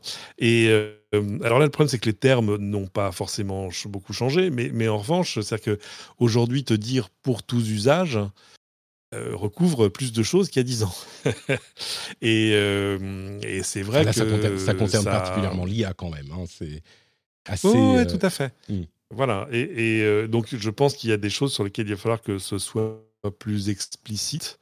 Euh, parce que parce que ça pose souci. Mais c'est vrai, la tentation elle est forte. C'est-à-dire que mmh. te dire attends, mais je pourrais avoir accès des milliers d'heures de trucs pour traîner. Euh, alors, pour entraîner quoi Qu'est-ce que tu entraînes avec le contenu que tu partages sur Zoom euh, C'est compliqué parce qu'en plus, il y a quand même des garanties de, de, de, de confidentialité. Euh, je parle pas des, des, comptes Zoom gratuits, mais des comptes Zoom d'entreprise. Évidemment que dans ton contrat, tu as quand même un truc qui dit bah non, tu vois, par exemple, je sais pas, les documents que j'ai envoyés à mes collaborateurs, les machins, et puis les trucs ah oui, qu'on se dit dans les réunions, bah non, ça nous appartient, c'est pas, pas fait pour. Euh, voilà. Euh, donc, à creuser. Mmh. Mais je, peux comprendre la tentation, mais je pense que de fait, il va falloir que ce genre de conditions générales soit un peu plus explicite sur les, sur les, sur c'est c'est des trucs qui parfois se vérifient devant les tribunaux en disant non mais attendez, vous pouvez pas avoir un article ramasse tout disant je fais tout ce que je veux avec mes cheveux, tu vois. Non non, ça marche pas comme ça. Euh, il faut, quand, quand, quand, tu c'est, le truc du, RGPD, c'est de dire attendez, on recueille le consentement de, de l'utilisateur, euh, mais c'est un consentement éclairé, c'est-à-dire qu'on lui, on lui dit assez précisément euh, à quoi il est en train de consentir et à quoi ces données pourraient être utilisées. Pas, pas, pas tout partout, sur tout support in, in aeternam, voilà. Eh bien, écoute, euh, l'IA peut également être utilisée pour des trucs encore plus intéressants que ça, comme par exemple le fait de d'espionner tes mots de passe. Je ne sais pas si tu as vu cette histoire, elle a été un petit peu partagée, mhm. mais d'espionner tes mots de passe en écoutant le bruit que font les touches de ton clavier quand tu tapes dessus. Tout à fait. Ça, c'est un truc qui existe depuis. Enfin. Alors, en l'occurrence, non. En, en, écoutant le bruit des touches du clavier, non. Ça, ça n'existait pas. C'est un, des chercheurs qui ont euh, révélé la chose là il y a, une, il y a quelques jours, même pas, il y a deux jours. Euh, et en fait, en écoutant directement dans la pièce le bruit des touches du clavier, alors il leur faut quelques euh, touches pressées pour avoir un modèle à la base, mais pas beaucoup, hein, genre 36, mmh ça suffit. Donc une quarantaine de touches pressées, et ensuite, ils peuvent repérer n'importe quel mot avec une validité de 95% quand ils ont le micro dans la pièce. Donc tu te dis, ah, si mon téléphone a été hacké, euh, peut-être qu'ils peuvent repérer le mot de passe autrement si ton téléphone a été hacké, mais ils activent le micro. Ou même s'ils passent par Zoom, justement, la euh, fiabilité de la méthode ne tombe qu'à 93%. Ça reste quand même pas mal, tu vois. C'est des choses qui existaient, euh, c'est des choses qui existaient dans, l'espionnage avant. Hein. C'est euh, tu vois où on écoutait au travers de ta vitre, euh, etc. Où, justement on mettait des micros dans un truc.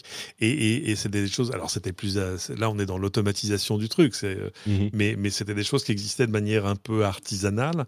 Et j'avais lu des choses là-dessus c'était assez remarquable parce qu'évidemment, comment est-ce que tu entraînes ton, ton, oreille ou, ton système? Comment est-ce que tu sais que telle touche est telle touche? Tu peux pas mhm. demander à l'utilisateur de dire attends, appuyez sur E, ok, et sur Z Non, non.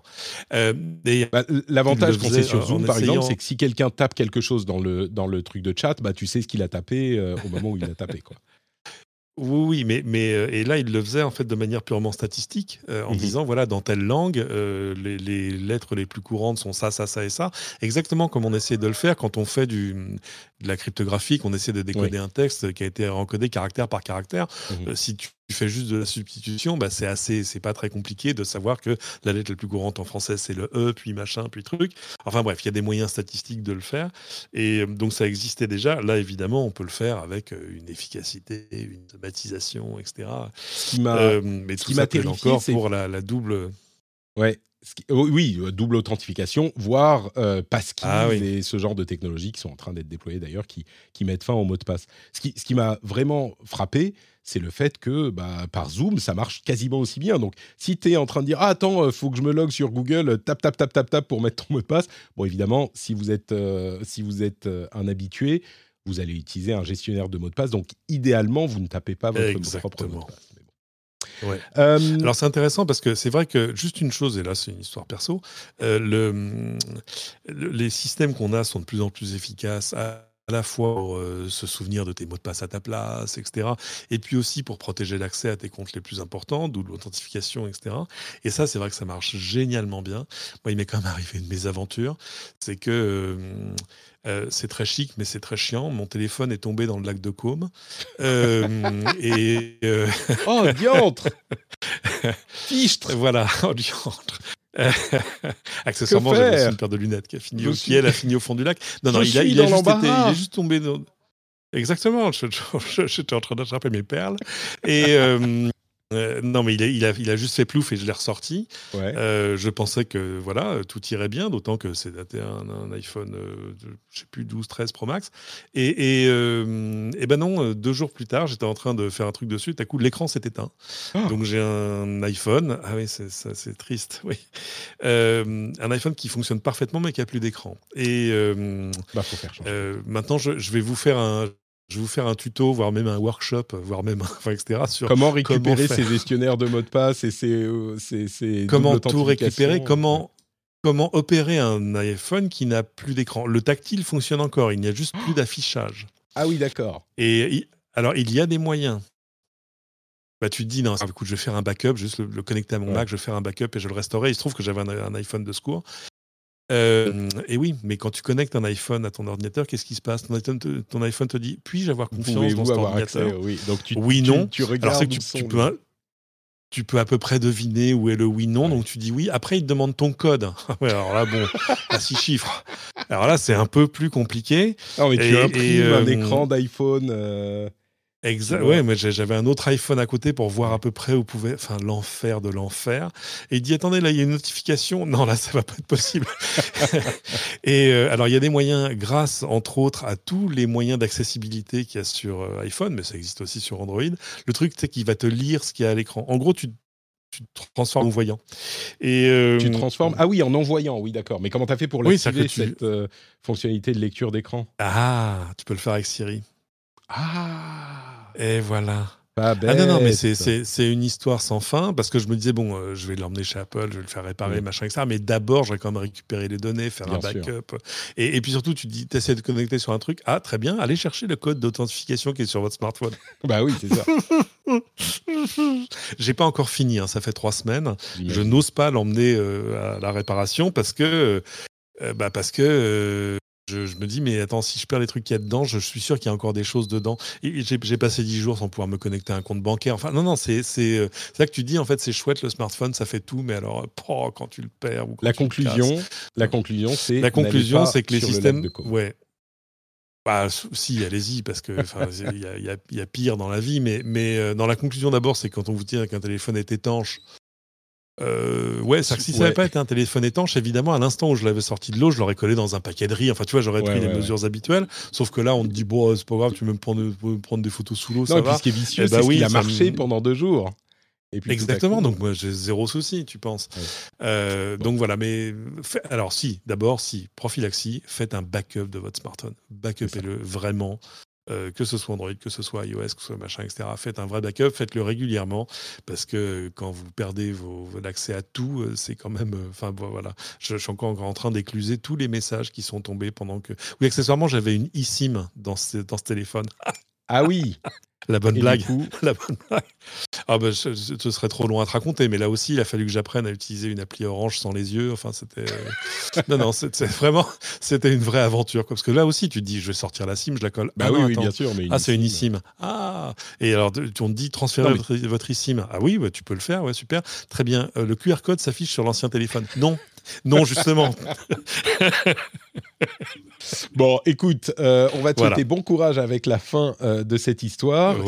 on, va, couvrir les trois dernières news qui restent. D'abord, euh, il va y avoir un musée sur l'Holocauste dans Fortnite. Fortnite, le jeu populaire auquel jouent vos enfants, peut-être que vous y jouez également.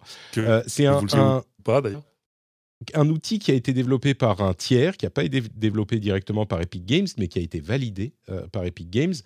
Euh, c'est une initiative qui est intéressante et le développeur Luc Bernard euh, dit lui-même que bah, c'est très bien d'avoir des musées, c'est important d'avoir des musées, mais il faut aussi aller chercher les gens là où ils sont. Et donc, le fait d'avoir une, une ce type d'initiative directement dans des jeux populaires, eh ben, c'est peut-être une bonne manière de faire les choses. Euh, à ce stade, il n'est pas euh, disponible pour tout le monde dans le jeu. On peut y accéder, c'est en fait un mode, on va dire. Je vais, dire ça comme ça. Il y a un code d'accès spécifique, mais euh, il mhm. devrait être disponible. Je alors. C'est pas très clair, mais peut-être qu'il sera carrément disponible, comme l'a été le musée de Martin Luther King Jr. il y a quelque temps. Euh, entre parenthèses, ils ont désactivé les emotes et les danses dans cette zone euh, du jeu parce que ça, avait des problèmes. Ça me paraît sage. Évidemment. Euh, avec mhm. Martin Luther King. Il y a des règles dans Fortnite qui font par exemple qu'il y a certaines choses qu'on ne peut pas montrer. On ne peut pas montrer les camps, on ne peut pas montrer de corps de personnes décédées, etc. Donc tout n'est pas montré, mais ça, ça, prend la forme d'un vrai musée qu'on peut visiter. Alors est-ce que beaucoup de gens vont aller le visiter en jouant à Fortnite? Peut-être que c'est même un moyen pour, euh, j'en sais rien moi, des ados, euh, de, de supplémenter leur éducation en, leur, euh, en, en, y allant avec eux dans, Fortnite. C'est une initiative que je voulais mentionner. Bonne idée. Euh, Amazon, initiative à mentionner également, fait un truc qui me surprend un petit peu. Euh, Amazon va désormais demander 30% des revenus publicitaires des, des, des, des, services qui utilisent leur box Fire TV. Fire TV, c'est une box comme l'Apple TV, etc. Euh, vachement bien d'ailleurs. Qui ah oui, elle est bien, elle te plaît. Ah oui. Je... Il se trouve que j'en ai utilisé une sur une télé qui est dans la cave. Enfin, je trouve faire rapide. Et ben parce que j'avais ça dans une boîte en disant ah oui tiens c'est vrai je l'avais je l'avais testé mais je n'avais pas été bien. Et euh, ça marche remarquablement bien. Euh, le catalogue d'applications est impressionnant. C'est d'une rapidité euh, non, vraiment, c'est. Et puis, Alexa dedans. Alors là, c'est la grosse, la petite boîte carrée, le petit cube Fire TV. non, c'est. non, non, vraiment, entre ça et Apple TV, mon cœur balance. À ce point-là. Pourtant, c'est marrant. non, non. Généralement, le matériel, le matériel Amazon, j'ai l'impression, mon impression qui est peut-être fausse, c'est que c'est pas du matériel justement de très haut de gamme, que c'est un petit peu, ça rame un petit peu. Là, tu me dis le, contraire, très bien. Et eh ben écoute, ah écoute, vraiment cette, cette box-là, ouais, ouais. Elle est bien. Euh, justement, ils vont donc demander à tous les services de leur Fire TV de leur reverser 30% des revenus, euh, jusqu'à 30% dans certains pays, des revenus publicitaires. Ça me paraît quand même surprenant. Parce que 30% des revenus, alors les revenus, 30% des revenus sur les différentes plateformes, que ce soit App Store, console de jeu, etc., c'est commun. Mais des revenus publicitaires, ça veut dire que mmh. euh, si on est un Netflix qui a un niveau, enfin un niveau d'abonnement avec revenus publicitaires ou Hulu, il y en a plein des services de streaming avec euh, revenus publicitaires qui sont avec un abonnement ou pas.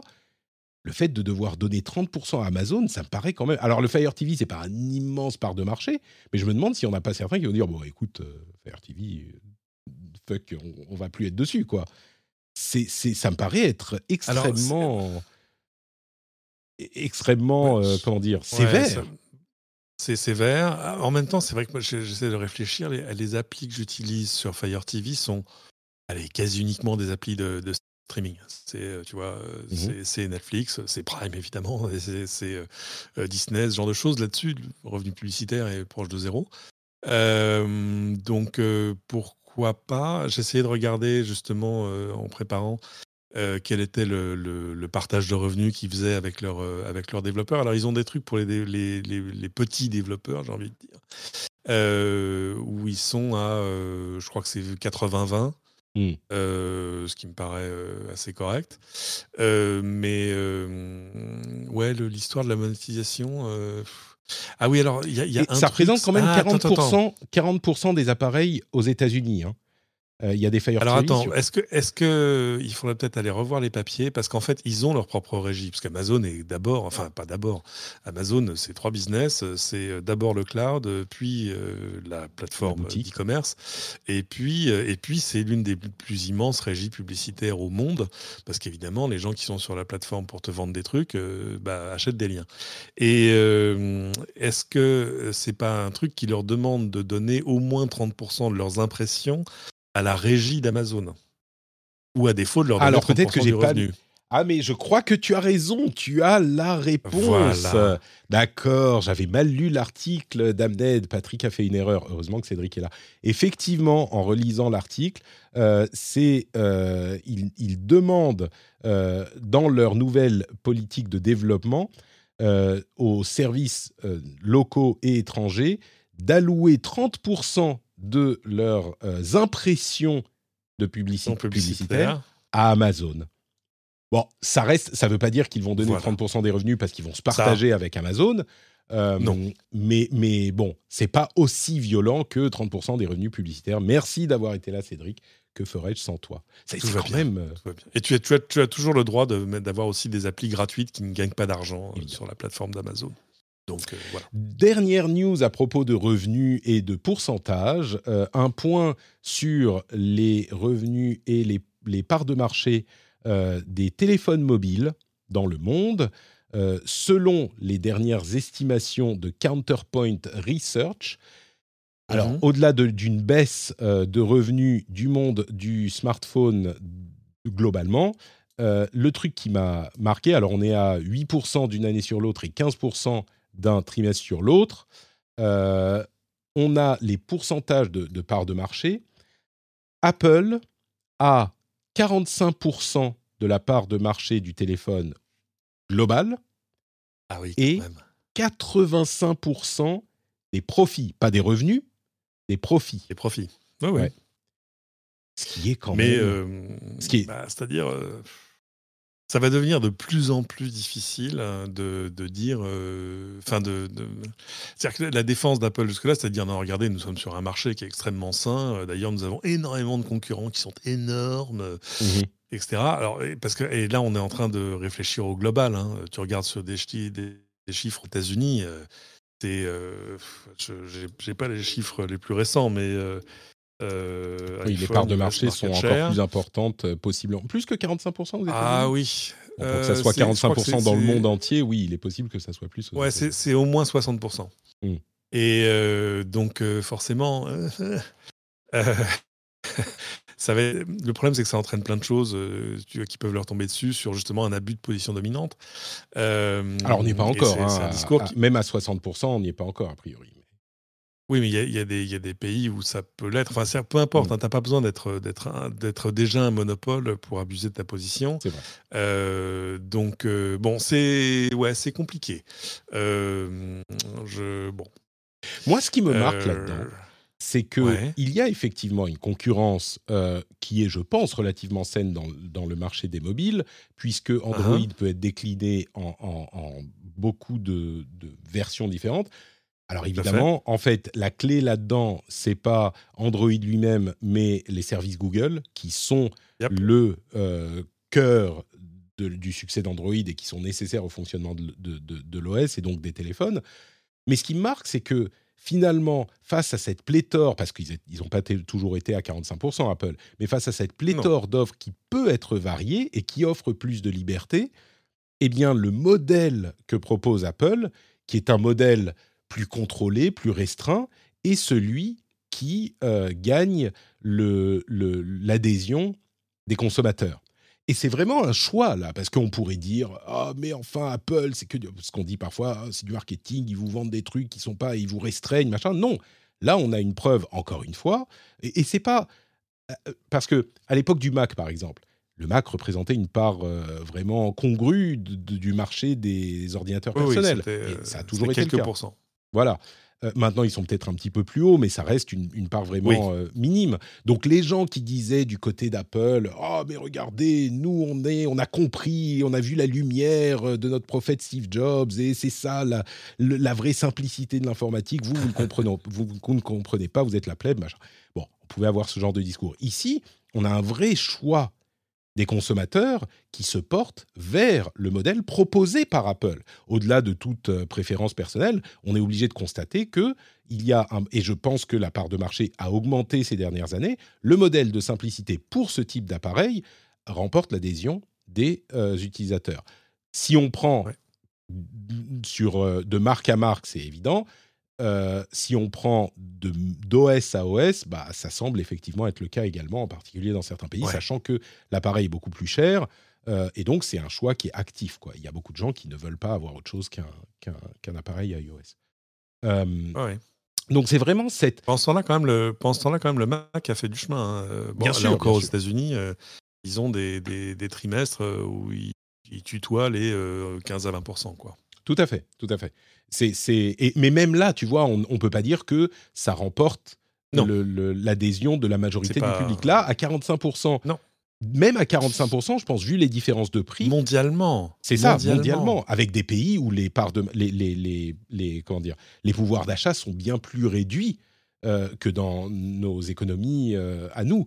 Donc, et Ouais. il semble, il me semble cohérent de dire que bah, le choix des consommateurs se porte quand ils ont, en ont la possibilité, se porte sur euh, la proposition. Là, je parle vraiment de modèles, euh, pas économiques, mais de modèles de logiciels, de philosophie de design, se porte sur Apple dans le domaine des, des smartphones, quoi. Évidemment qu'il y a un effet de mode, évidemment qu'il y a un effet de... Mais au niveau fonctionnalité pure, au-delà de la question de l'écosystème d'Apple, on est à peu près à une sorte de parité plus ou moins. Là où il y a une vraie différence, c'est dans la facilité d'utilisation et la philosophie du design. Et vraiment, la résistance que fait Apple depuis 15 ans avec l'iPhone et la manière, même plus que la résistance, la manière dont ils se sont imposés ah dans ce marché, ils l'ont créé et ils se sont imposés face à des alternatives euh, différentes, moins chères, eh ben, ça me semble montrer que vraiment il y a une préférence. Et même des amis assez anecdotiques, mais j'ai un certain nombre d'amis qui étaient il y a quelques années des défenseurs ou plutôt qui préféraient euh, les appareils du type Android qui aujourd'hui disent bon bah je suis passé par Apple parce que c'est plus fiable, c'est plus simple. Il y a l'écosystème qui est pratique avec les, euh, iPhones ou machin, les, les, AirPods ou ce genre de choses, mais d'une manière générale, bah, ils se disent juste c'est plus facile. Donc, j'ai pas envie de m'emmerder. Je prends un iPhone et c'est. Exactement. C'est là où ils ont gagné, je pense. Et, j'en suis le premier témoin, parce que moi aussi, j'étais super fan d'Android pendant très mm. longtemps, parce que euh, plus customisable, moins euh, la liberté, tu vois, moins euh, il y a des petits trous, il y a des petits trous sur les côtés de ton vélo. Enfin, tu vois, c'est moins le côté on te prend par la main, tu le branches sur l'ordinateur, d'un coup, tu peux aller explorer le système de fichiers qui est à l'intérieur, mm. et l'appareil te dit pas non, ça c'est pas chez toi. Mm. enfin, etc. Il y a mille raisons et euh, certaines applis qui ne pouvaient fonctionner que sur euh, machin et pas sur iOS. Euh, et avec le temps, là où Apple est très fort, c'est sur la fidélisation et sur le fait, disons-le, de t'enferrer dans, ton écosystème, dans son écosystème. Que, de fait, tu te dis, ah, regarde là, le, nouveau Samsung, il est vraiment super. Ah, j'ai testé. Ah, il prend des photos vraiment meilleures que l'iPhone en plus. Enfin, voilà. Ah ouais, non, attends. Ah oui, mais alors il va pas. Non, mais alors il va pas retrouver mes AirPods. Euh, enfin, il va pas. enfin, tu vois, à coup, c'est. On, se retrouve dans une espèce de, de, légère fainéantise en disant, oh non, attends, il va falloir que je reprenne tout du, début. Alors qu'en fait, le mécanisme dans l'autre sens existe moins. C'est-à-dire que si tu es euh, dans un environnement euh, très très Google, ce que je suis aussi, euh, migrer ton, ton, ton, ta vie vers iOS euh, est à peu près sans douleur. Tu vois, tu installes mm. les trois applis qu'il faut, le machin, etc. Et tout se remet à fonctionner comme avant. Euh, alors que l'inverse, c'est pas vrai. On attend encore. Souvenez-vous, euh, Steve Jobs, quand il était encore vivant, nous a dit que FaceTime serait une appli ouverte. enfin, il nous a dit que ce serait une appli de standard. Enfin, il, oui, oui non, il a dit que ça serait de l'open source. Il a dit qu'ils allaient open sourcer FaceTime pour amener la vidéoconférence au monde. Enfin, qu'en gros, ce serait partout. Voilà, que, que les plateformes ne seraient pas un obstacle. Et accessoirement, pendant un temps, on a même euh, longtemps euh, espéré que, que, iMessage, enfin que Messages sur iOS devienne aussi, euh, qu'on le voit arriver sur Android. Mais justement, ils se sont aperçus que c'est d'une telle puissance de, que tu sois la seule bubule verte dans une conversation. la honte, ça va la c'est pire que la particule de Twitter, ça. C'est exactement ça. C'est exactement ça. Euh, que voilà, c'est d'une puissance. Euh, voilà, mm. la, puissance de l'écosystème, c'est une, très belle illustration. Euh, et c'est vrai que c'est problématique pour les autres constructeurs parce que parce que tu l'as dit, il y a 85% des revenus, enfin pas des revenus, mais du des, bénéfices, des profits, oui, des profits. Dans des profits. Enfin, c'est fou quoi. Bah, malgré tout, et je sais pas si tu l'as dit, on est sur un marché qui stagne, voire même régresse. Oui. Tout à fait. il, se, vend aujourd'hui moins de smartphones qu'avant. Bah oui, parce que il y a plein de raisons à ça, hein, mais c'est vrai que les avancées sont moins évidentes euh, que. Ah bah tu disais tout à l'heure, je ne sais plus si j'ai un 12 ou un 13, tu vois, ça c'est un, crime. Tu vois, euh, exactement ça. Capital. Et je pense que je, il y a quelques je vais être forcé d'acheter un 15 maintenant, mais. Bah oui, pour savoir, parce que comment tu veux, comment tu veux savoir Ah non, parce que ton écran. Parce que du coup là, j'ai un truc de secours qui est un 12 Pro. Quelle honte Mais mais tu vois, c'est. Mais non, moi j'ai un 12 Pro. amusant parce que je me disais ah il est un peu vieux, mais non il est pas vieux du tout. Il a trois objectifs, il marche d'enfer. Ben oui, non mais pareil, moi j'ai un 12 Pro. J'ai un 12 Pro. Euh, je me demande, ça me fait vachement envie quand même de, prendre un nouveau. Je me demande si je vais quand même en prendre un. Ça me faisait envie l'année dernière et puis j'ai laissé passer. Mais bon, il y a le. Eh ben, truc, euh, Exactement pareil. Je me disais, est-ce que je prends un 14 euh, hmm. Objectivement, non. Enfin, je voilà, je voyais pas le, saut quantique. et Là, sur le 15, c'est vrai, USB-C. Voilà, c'est ça. Tu dis, bon, bah, on va tous. C'est l'excuse, tu sais. Tu te dis. Euh, c'est l'excuse. C'est, oh, ça va être plus simple. Sage, voilà, on va pouvoir sortir de Lightning. Ouais, trois ans, tu te dis c'est bien, je suis un garçon vertueux, j'ai fait durer mon smartphone, bon, jusqu'à jusqu'à un, épisode récent, mais, mais euh, voilà, donc c'est bien, j'ai arrêté de changer tous les ans de mmh. smartphone comme un couillon, euh, même si, enfin, faut se le dire, c'est pas très grave de changer de smartphone, il faut juste prendre l'ancien et pas le mettre dans un tiroir, envoyez-le sur back market, sur ailleurs, parce que le marché de l'occasion a besoin, le marché de l'occasion souffre d'un problème d'offre. Euh, donc, euh, vous, pouvez changer de smartphone, il faut juste s'assurer que votre smartphone existant ait une seconde vie. Euh, mais voilà, ce que je veux dire, c'est l'explication du, marché un peu en baisse. Bon, il y a des choses sur la consommation, sur machin, sur l'inflation, sur ce que tu veux. il y a aussi le fait qu'on a des smartphones où, si tu veux, le bon qualitatif et, fonctionnel d'une année sur mmh. l'autre est moins évident que ça n'a été il y a 10, il ah, ans. et, et où en plus, on a des smartphones qui durent intrinsèquement plus longtemps qui résiste mieux au choc, qui résiste mieux à l'eau, dans certaines limites, et, euh, etc. Donc, euh, félicitons-nous d'avoir des téléphones dont on a moins besoin de changer. Écoute, il n'empêche, je t'avoue que euh, j'ai quand même hâte qu'arrive le mois de septembre et les conférences d'Apple septembre-octobre. Pour parler un petit peu de, de, de device et de nouveaux OS et de nouveaux appareils plutôt que. L'IA encore, ça va, c'est sympa, mais Twitter. ouais. J'ai fait, un, j'ai fait un truc pas sympa sur Twitter. Je me suis moqué d'un article sans même aller le lire. C'est un article de Phone Android qui est pas mon site préféré et qui est, c'était vraiment du, du pur, euh, du, c'était du, du putaclic de, de, bas étage. Ils ont fait un article intitulé du, un, truc du genre euh, le prochain iPhone pourrait prendre de meilleures photos.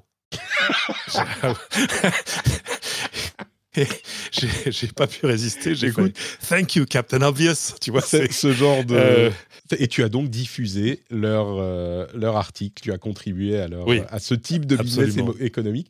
Mais tu sais, tous ces sites qui sont spécialisés sur ce genre d'actualité, de, évidemment, là, bah, c'est la dèche. On est au milieu de l'été, il n'y a pas d'infos, tout le monde est en vacances. Donc il faut trouver. Mais, mais ils font tout ça. Euh, il je, y en a plein qui font du genre cette euh, fonctionnalité de Google euh, comparable à celle de ah iOS arrive enfin sur Android, tu vois, alors que c'est un truc spécial. Oui, bien sûr. Ah, Mais bon, tu sais quoi on va euh, très bientôt pouvoir en parler, mais c'est pas encore le cas. Et pour nous, c'est la fin de l'épisode, fin de l'épisode qui a été bien rempli. Merci beaucoup, Cédric.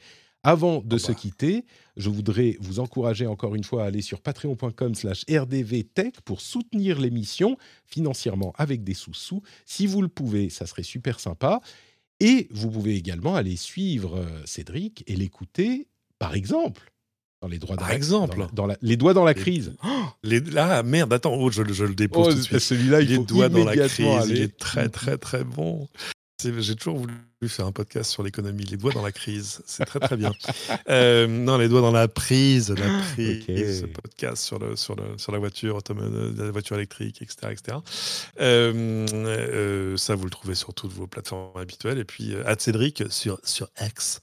Retrouvez-moi sur X. Je voyais le tweet d'un ami qui dit Ma femme m'a fait un copier-coller de notre relevé bancaire en disant C'est quoi cet abonnement X Premium? Non, chérie, c'est Twitter.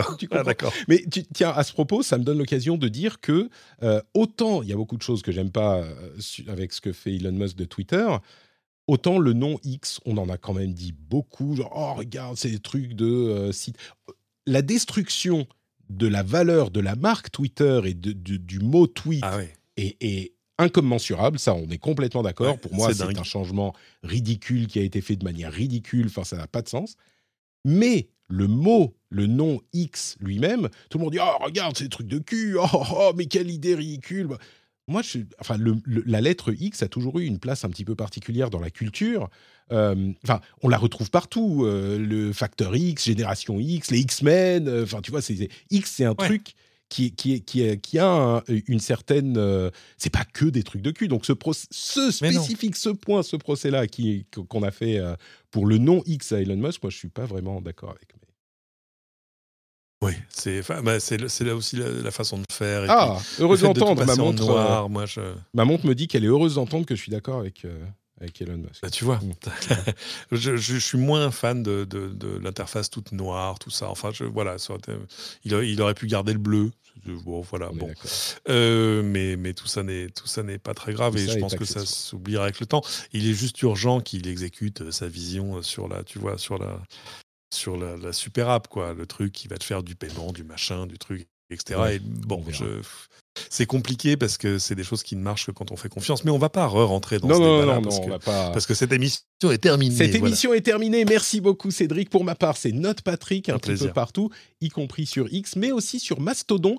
Euh, vous savez peut-être que euh, la BBC fait une expérience avec Mastodon. Ils, ils ont un site. Euh, un- enfin, un, compte Mastodon sur leur propre instance, c'est assez malin. Et vous pouvez me retrouver sur Mastodon, sur Blue Sky, pas sur Threads malheureusement, puisqu'il n'est pas accessible aux Européens. Mais je suis un petit peu partout et aussi notepatrick.com pour tous les liens vers tout ce que je fais et le Discord en particulier, qui est un lieu formidable, merveilleux, où des gens de qualité euh, discutent et passent du bon temps. Donc venez nous rejoindre sur le Discord aussi. C'est euh, l'endroit d'Internet où vous trouverez les conversations de meilleure qualité. C'est garanti sur facture. Bon, il n'y a pas de facture, mais c'est garanti. Merci à vous tous, merci à vous toutes. On se retrouve dans une semaine pour un nouvel épisode. Gros bisous. Ciao, ciao.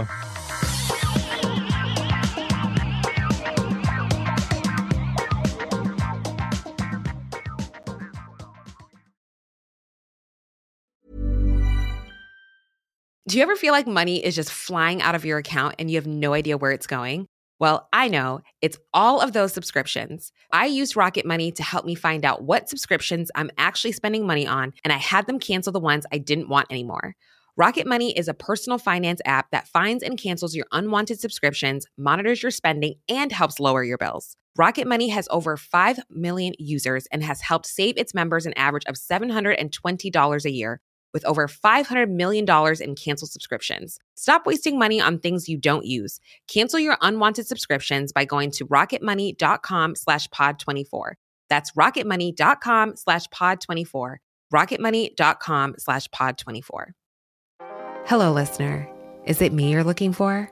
As brands, we're always wanting to make a connection, to find the person you can rely on, the one that's there every week, month, or year, and always has your back when you need them the most. It's a little like matchmaking, don't you think? With ACAST podcast ads, you can filter for your exact dream audience so you can find the ideal customer for your business.